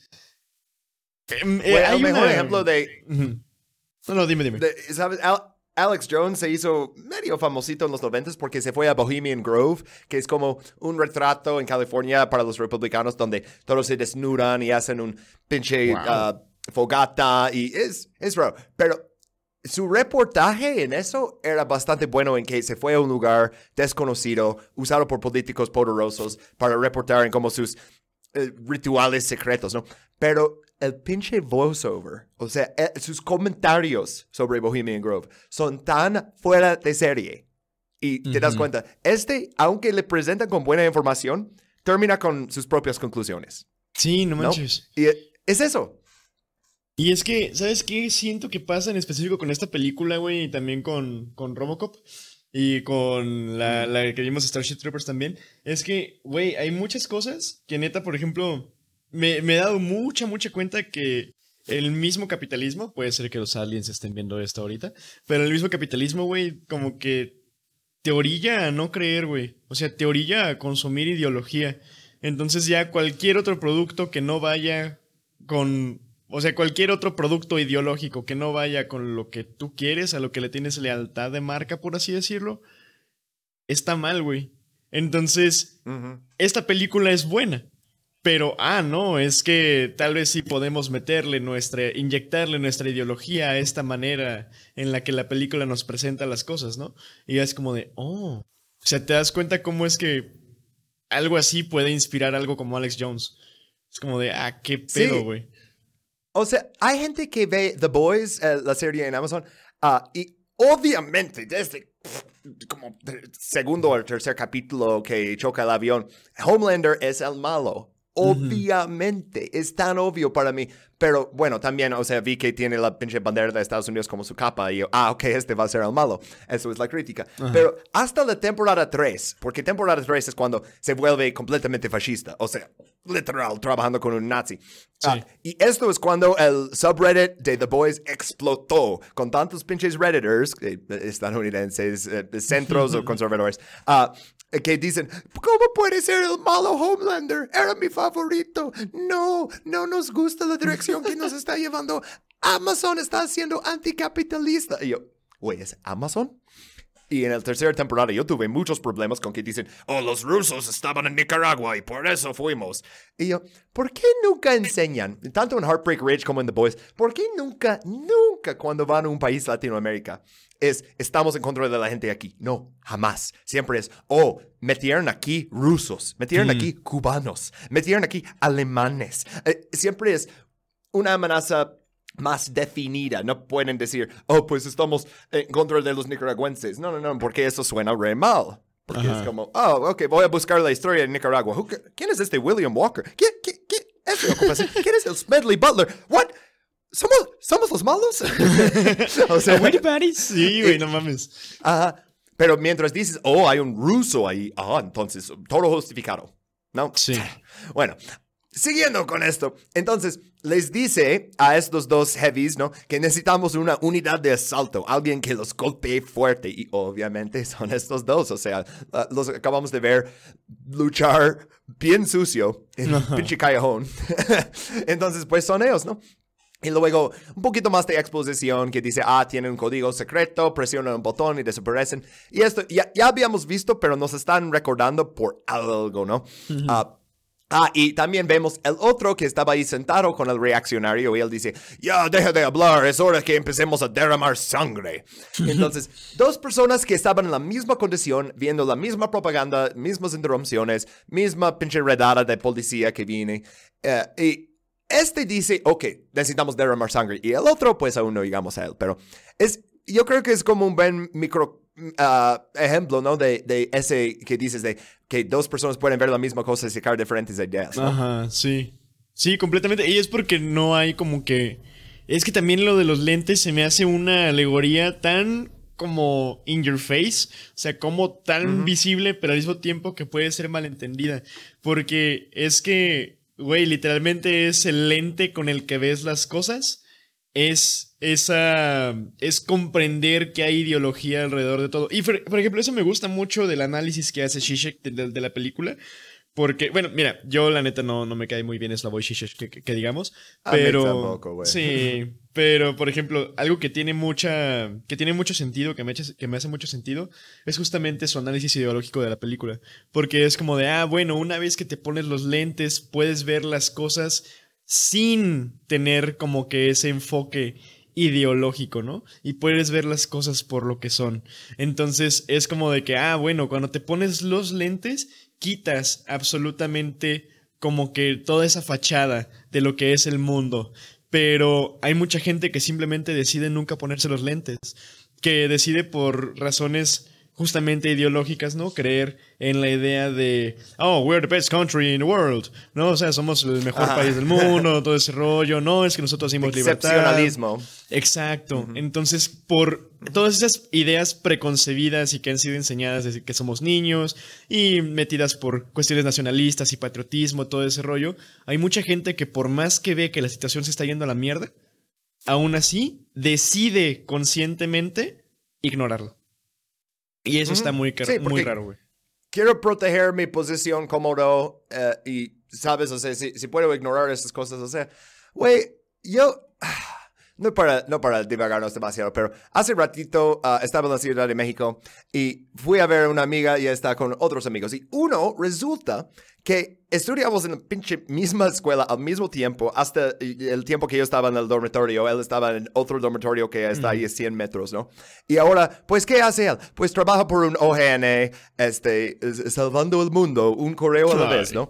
Y, y su política es tan centrista. Y, y yo, pero ¿sabes qué? Que hay otros que fuimos a la misma escuela que ahora son, eh, trabajan en el cabildeo, o sea, que trabajan literal para escribir Manches. legislación que es favorable al, al pinche departamento de defensa y así, ¿sabes? O sea, entonces, tre- eh, eh, haz de cuenta, es la tercera persona con quien no hablo, pero que sé que existe. Esa persona, el persona en medio, y luego yo que hago pinches podcast y videos de YouTube, así, ¿no? Ajá.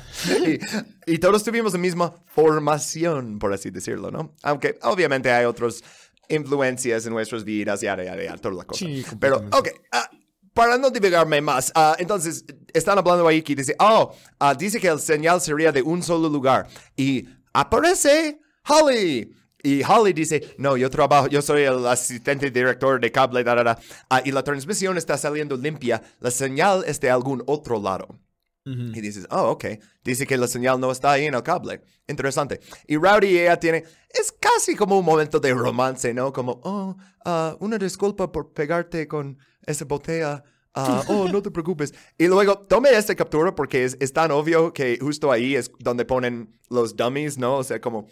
ah, es, es como un mannequin de Rowdy Ray Piper y de ella. No, y si, y si tomas captura puedes ver, ah, esto no es él. No, pero hay una gran explosión y regresa al, al mismo como tipo de color que usaron como ese de rosada y negra y la música y las, las luces parpadeando y... Ah, más clásico John Carpenter, ¿no? Pero Ajá. viene la policía, mata a pff, básicamente todos. Rowdy y Holly logran escapar, también Frank, pero se separan de Holly. Y entonces Rowdy y Frank están en, en el callejón disparando policías alígenos, ¿no? Ah, uf, o sea, dándoles duro, ¿no? Agarro todas las armas. Y después tenían uno de los relojes que mencionaron. Y intentan como prenderlo y, ah, para escuchar lo- los señales, ¿no? O sea, qué están diciendo. Y abre ese portal y dice, oh, esta entrada desaparecerá en 10 segundos. Y pum, se meten. Y por eso estoy medio confundido, porque es como un hoyo en la banqueta y después se siente muy subterráneo, ¿no? Ajá. Pero que también conecta con el espacio y luego ves que van desde ahí al cable. Pero dice ahí, oh, instrucciones bilingües se encuentran en todos los corredores y esto es donde establecen, o sea, que, ok, sí, son alígenos, porque hasta ahora pueden ser monstruos o algo, pero no, no, no, no, no. Mira, tienen como un texto alígeno. Ah, y eso lo tomé captura porque Operation Steel Fist suena tan como una operación de la CIA, ¿sí o no? Completamente. Le ponen nombres así. Sí, güey, Aunque los nombres a- a- al fin de los 80s y principios de los 90s es cuando empezaron a hacer los muy gringo man y tenían Operation Just Cause en Panamá, ¿te acuerdas? O sea, causa justa y Operación ah, Levantar Democracia en, en Haití y ah, un, un montón más. O sea, pero por ejemplo, Desert Storm. Desert Storm suena como Steel Fist, ¿no? O Sí, sea, nombre duro. Pero entonces los alienígenas piensan que los eliminaron, pero obviamente no. Ah, entonces, esto es cuando llegamos a eh, eh, ve el gran como salón de elegante que tienen y un alienígena está dirigiendo al pueblo y dice, oh, las ganancias han sido sustanciales para nosotros como para ustedes, la élite de poder humano. Y, uh, y fíjate en el año, para el año 2025, Oh, shit. Oh, estamos acercando a eso. Eh, eh, eso es cuestión de tiempo. Siempre quieres ah, hacer tu futuro un futuro no tan lejano. Un futuro que Ajá. mucha de la gente viendo la película va a llegar a ver.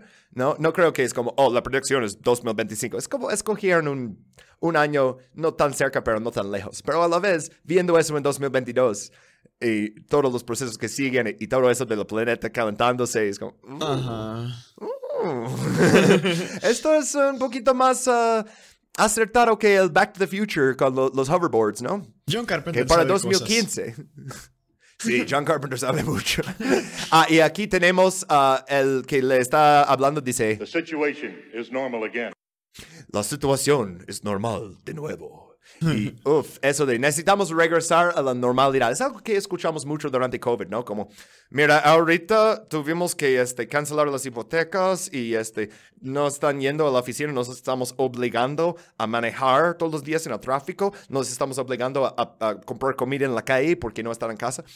Necesitamos regresar a la normalidad, Ajá. a la economía normal. Necesitamos que todos regresen a trabajar.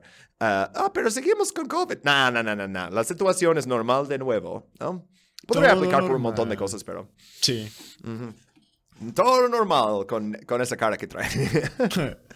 y e- entonces vemos al reaccionario y ahora tiene pinche smoking y mono y, está todo feliz y, dice, hola muchachos, no sabía que ustedes habían sido reclutados. Es como, "Ah, reclutación. Ya mencionaron eso con la policía, ¿no? Pero con la policía les mienten, les dicen, ah, son golpistas comunistas. Y en este le dice exactamente qué está pasando. Somos alienígenas, estamos haciendo esto a tu planeta, estamos haciendo servientes y esclavos de todos. Pero, ¿qué dices? ¿Jalas? y el vato dice que sí. Es ese pinche dicho, güey, ¿no? De, ay, de que lloran en mi casa, que lloran en la suya. Y es como de, ah, pues la neta, justamente eso también es parte de lo que crea este pinche sistema tan individualista. Fíjate que ahorita, ahorita entrando en materia, estoy como en una encrucijada, güey. Mira, al chile me siento como que bien perro porque me dieron una- un jale muy, muy decente, güey. O sea, tiene, tengo derechos laborales, me pagan bien, güey. Me pagan, me pagan bastante bien, por, por ahí de los mil dólares al mes, güey. Entonces, oye, nada mal para México, güey. Y se- semana inglesa, tú sabes, todo ese pedo, güey. Pero, eh, pues trabajo justamente como con, pues, cargas, ¿no? O sea, hago eh, como cuestiones de logística.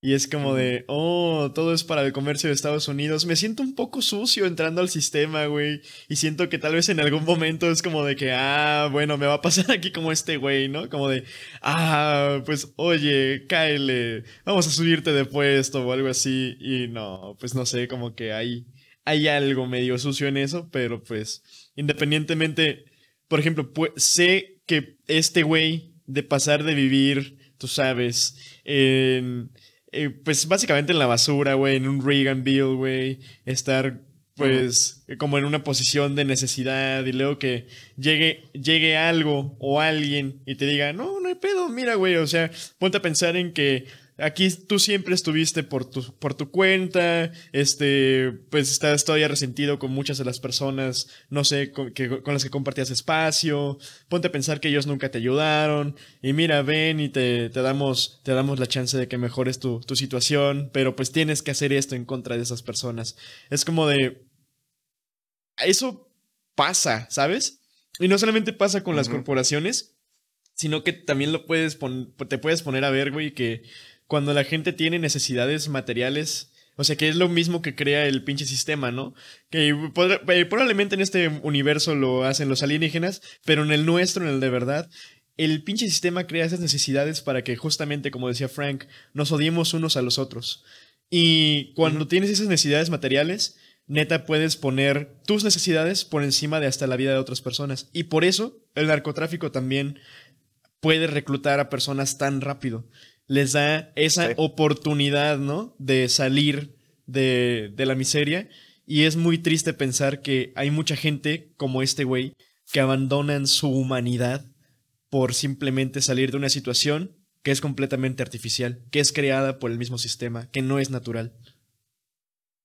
Güey, el narcotráfico y las Fuerzas Armadas reclutan de los mismos grupos. O sea, reclutan hombres jóvenes sin oportunidades algunas. Sí. Y les da armas y les enseña, si haces eso, vas a tener una mejor vida. Y siempre los jefes en el ejército y así son señores de 50 y 60 años, o sea, para llegar a general necesitas tener cierta edad, ¿no? Ah, pero los soldados, los que hacen toda la matanza, tienen 18 a como 26, ¿no? Y narcotráfico literalmente igual. O sea, oh, el alcalde fue asesinado por uh, un sicario de, los narcos. Ah, ok, y tenía 17 años. Y luego dice, queremos darle la pena de muerte. Y yo, güey, eh, no estoy diciendo que, oh, deberían dejarlo libre, obviamente. Ah, pero tampoco, o sea, soy abolicionista, no creo en cárceles. Pero eso de, le vamos a dar pena de muerte, por eso yo, dependen de eso. Dependen de, de, que luego vas a meterle en algún lugar que nunca pueda contar que, oye, los narcos me mintieron. Lo que deberían hacer con esos chicos es algo para usarlos para decir a los demás de los chicos, no dejes que te reclutan a eso. ¿Sabes? Pero no, no, no, no, no queremos ver ellos. Entonces los metemos a una pinche jaula y el sistema repite, pero luego arrestamos a estos y luego los metemos a otra jaula y seguimos, ¿no? E, en vez de enfrentar las situaciones, no más queremos esconderlas. Eso es la cosa con eso. También hay una cosa aquí, no me acuerdo si estaba en esa escena, pero creo que sí, que cuando él le está explicando y dice, oh, el mundo aquí es como el tercer mundo para ellos.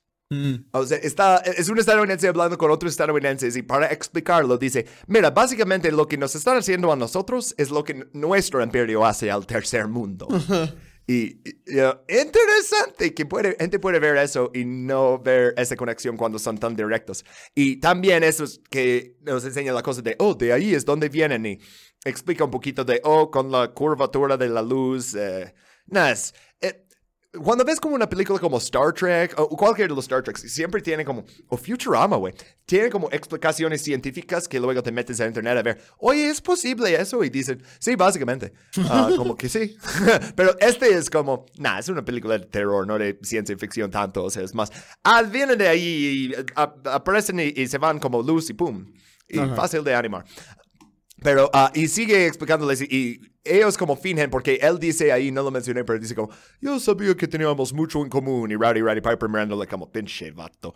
Pero dice, oh sí, danos el tour, queremos ver todo, ¿no? Y le sube hasta los cerebros de la organización, y son los medios, pues, es un estudio de televisión. Siempre ese tema del estudio de televisión, ¿no? Y dicen, oh, pero podemos entrar porque queremos verlo. Y mm, a ver, ¿no? Ah, y eh, uno de los alienígenas les pide ah, tarjetas de otra sesión y dicen, ah, sí, los tenemos justo aquí. ¡Pum! Súper dispara. Ah, porque se le acabó el chicle, ¿no? Y esto es ya como la última batalla de la película. De aquí esto es como ya el fin de la película, ¿no? porque no escucharon los disparos porque está a prueba de ruido.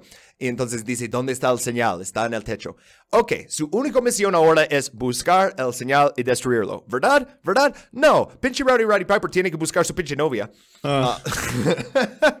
pero, ah, pero primero el reaccionar tiene más línea este. Oh, ellos manejan todo el show, son los dueños de la planta. Si los ayudamos, ellos nos dejarán solos y podremos hacer algo de dinero. Literal guerras bananeras, güey. Literal pinches guerras bananeras, güey. Sí, o sea, güey, pero la, Guerra Fría también, o sea, si dices que estás en contra del comunismo y que odias a la Unión Soviética, Estados Unidos te va a dejar hacer lo que quieras. El Trujillato, o sea, hay, hay, un chingo de ejemplos, pero esto es el primero que me surge, porque Trujillato es 30 años de esa dictadura anticomunista. Al final, Trujillo quiere algo de Estados Unidos, no se lo da y dice, pues lo voy a buscar de Unión Soviética. Y, uh, justo, justo es cuando la CIA lo asesina. Mm, interesante. Y este güey nunca era comunista, o sea, no. creo que Unión Soviética hubiera dicho, ah, no. pero, a la vez, ellos también querían eh, eh, expandir su esfera de influencia, ¿no? Y, y, por eso había dictadores como Ceausescu que eran súper horribles, nada que ver con comunismo, todo para mí, para mí, para mí.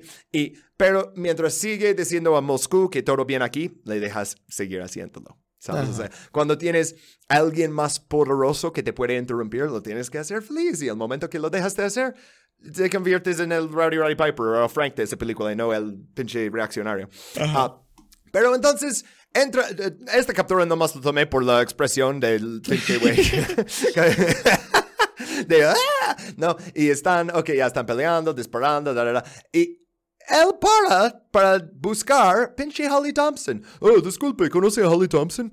Eh, y, y, después le pregunta, oh, ¿cómo llegó al techo? Y es como, güey, tienes que romper el señal. Olvídate de Holly Thompson. Ah. Y no tenía nada de... Eso es la, la, parte más débil de la película, yo creo, que la relación entre Rowdy Roddy Piper y Holly Thompson, ¿no? Como que le, le, pega con un, o sea, primero él le secuestra, ¿no? Luego ella le tira de un pinche techo. Luego vuelven a ver en la organización por como cinco segundos y hablan por, ¿sabes? O sea, oh, eh, lo siento, oh, está bien. Y ya después él, e, es el fin del mundo, básicamente. Y estás buscando a esa pinche chica. ¿Qué es eso? Yo, yo lo entiendo, güey. Yo lo entiendo completamente. Así me enculo yo, güey. Pero ni, o sea, ni se besaron ni nada. Es, es porque es mujer. Eh, ah, esa parte no entendí muy bien, pero es, es creíble y también es creíble la reacción de Frank como, no, déjala, ya, vamos. pero así, eh, ah, entonces estos, oh, uh, todos estos como guardias o que sea, estos también son alígenos. Y básicamente están rodeados, ¿no? O sea, va a ser muy difícil porque están subiendo, pero hay guardias abajo, guardias arriba. Pero lo logran, ¿no? Y están a punto de subir al techo y encuentran a Holly Thompson. ¿Y qué hace Holly Thompson? Dun, dun, dun. Ahí está. Le dispara a Frank en la pinche cabeza. Se me olvidó que pasa eso. Sí, güey. Vi esta película hace como 10 años, güey. Y, lo vi yo. ¡Oh! ¡No! no Pero sí, como le dices, los negros mueren primero. Aunque sí habían matado un chingo de alígenos hasta este punto, ¿eh? Pero sí. matan primero al personaje negro. Y después Rowdy sube al techo. Única cosa que tiene que hacer es disparar la pinche señal. Pero primero le grita a Frank, oh, es tú, y Holly en rango. Y vemos que Holly está detrás de él diciendo, no, no lo hagas. Y es como, güey, ¿cómo iban a dejar un ser humano ser el asistente director del cable donde sacan el señal sin reclutarla? No. Literal. O sea, hubiera sido obvio, ¿no? Una vez que te das cuenta que viene de la televisión, pero a la vez había humanos ahí trabajando, pero ah, seguramente saben qué está pasando, ¿sí o no? Ese, ese, es un, ese fue un plot twist que no fue un plot twist. O sea, honestamente como que lo esperábamos, ¿no? Pero es que también, otra vez, ¿no? Así es Carpenter, siempre es como que in your face. Y la neta, este... Ay, Holly nunca me cayó bien desde el inicio, güey. La neta. Yo siento que también todo ese pedo de que, ay, no, este, voy a, este, ay, ¿cómo se llama? De que se pone los lentes y la chingada. Obviamente era como de que, ah, pues, trabajo en la tele, obviamente soy parte de esta industria, de este sistema. Ah, pues obviamente voy a avisar a mis patrones, ¿no?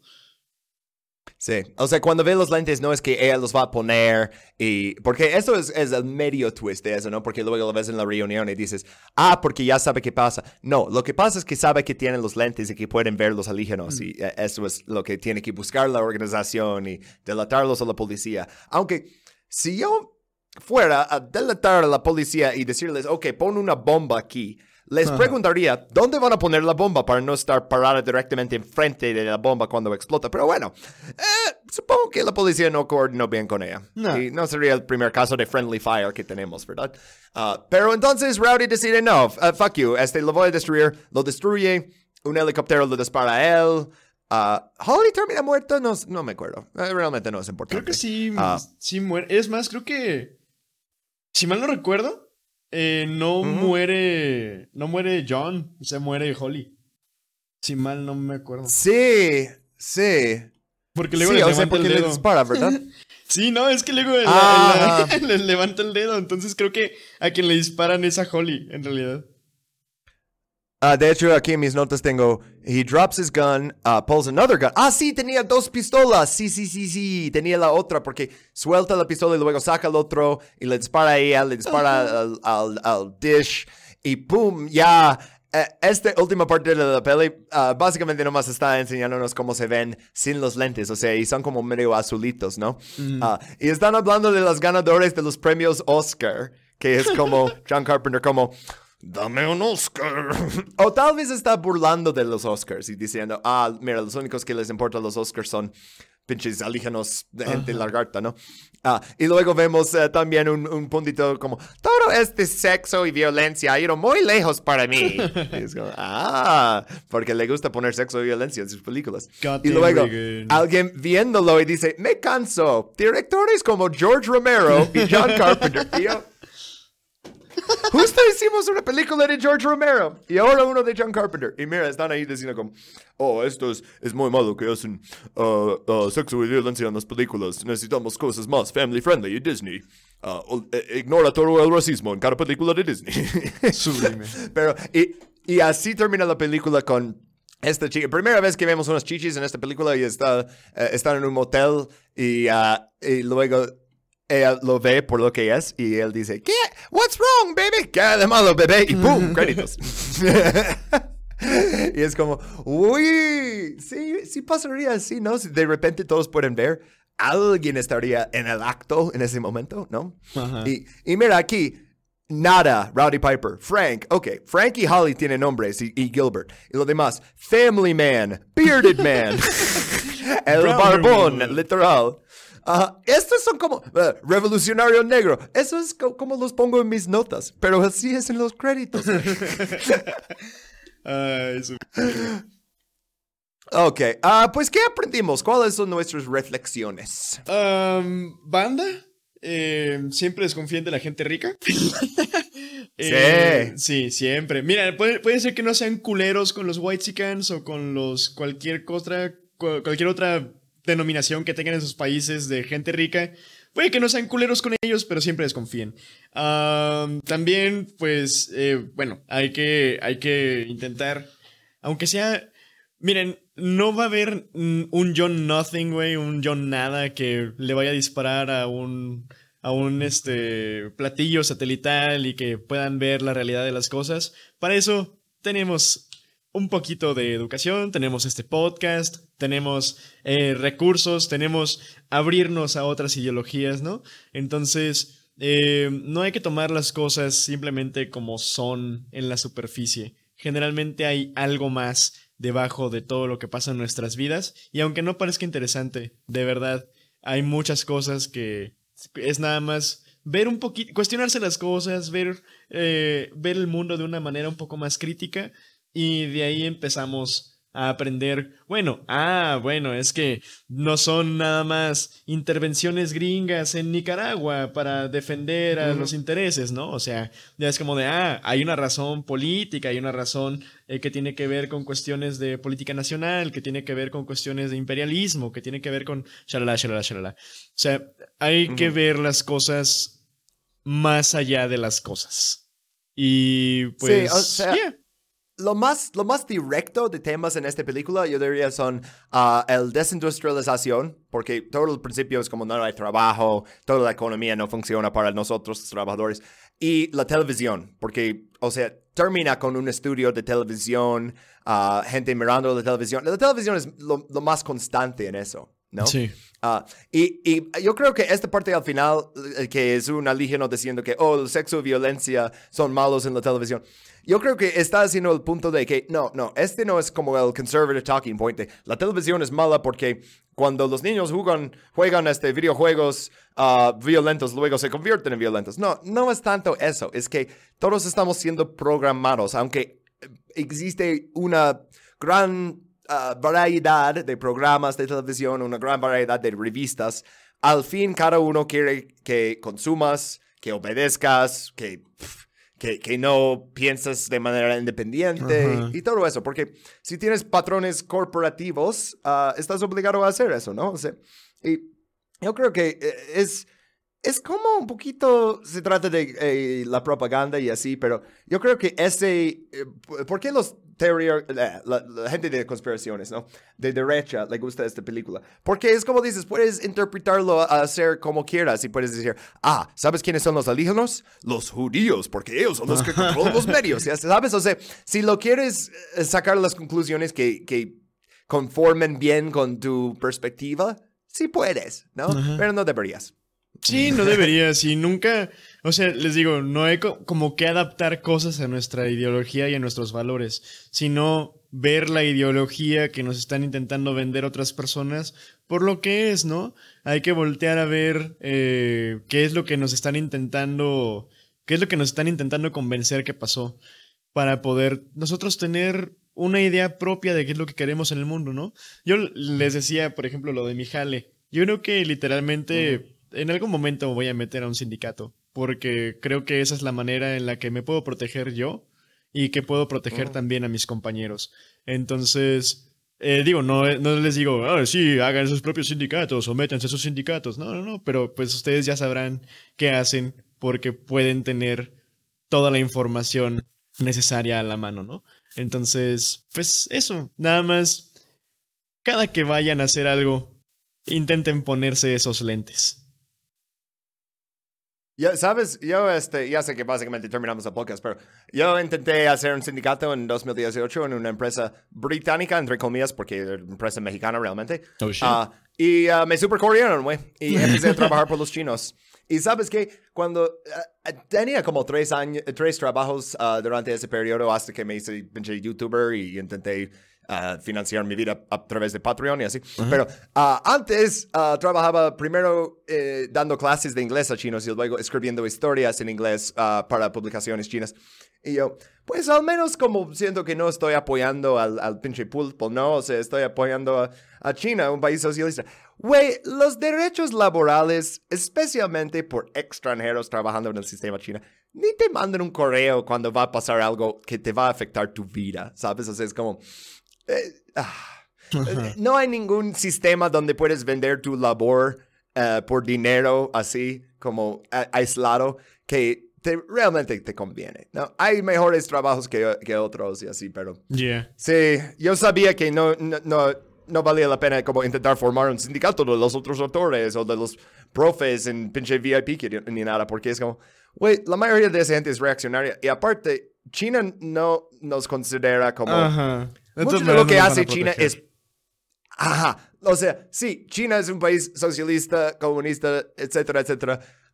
Quieren esas cosas para los chinos, ¿sabes? Si, si están ayudando a países en África, no es para colonizarlos, es para ayudarlos, pero también es porque quieren la influencia ahí, ¿sabes? O sea, eh, eh, pero cuestión de que lo estoy haciendo para tener influencia y cuestión de lo estoy haciendo con puros directores de mi país y sacando literal todo el dinero y la gente ni tiene para comer. Eso es la diferencia. A la gente le encanta decir, ah, pues España hizo Cuba como una hacienda de azúcar y Estados Unidos llegó a reponerlos. Y luego uno en Soviética llegó a reponer a Estados Unidos. Es como, de una manera es cierta, pero de la otra manera, mira las condiciones de vida de los cubanos durante uh, el periodo español, durante el periodo estadounidense y durante el periodo soviético. Sí, seguían haciendo azúcar para export, ¿sí? Pero, ah, sigues vendiendo tu labor, güey. O sea, sigues eh, produciendo algo con que no puedes participar, pero con que te dan derechos laborales, Sí. con que te dan un sueldo digno. La mayoría de la gente está feliz con eso. Sí, el chiste es poder vivir y la neta, pues es también eso, ¿no? El pedo de que mientras si- siga existiendo capitalismo siempre va a haber esa, esa diferencia porque nunca vamos a poder vender nuestra labor por el precio que, que vale, güey, por el precio justo, ¿no? Entonces es como de, ah, pues, aunque sea, bueno, no, no, no será tal vez lo, lo ideal, no será tal vez lo justo, pero es mejor que, es mejor lo que, que lo que ya hay, ¿no?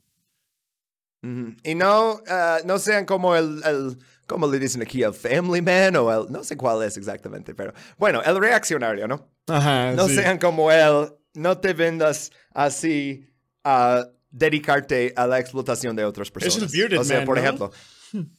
Tal vez, pero yo pensé que el bearded man sería el, el de la, la televisión, ¿no? O tal vez no. No lo hacen. Por- porque puede ser drifter.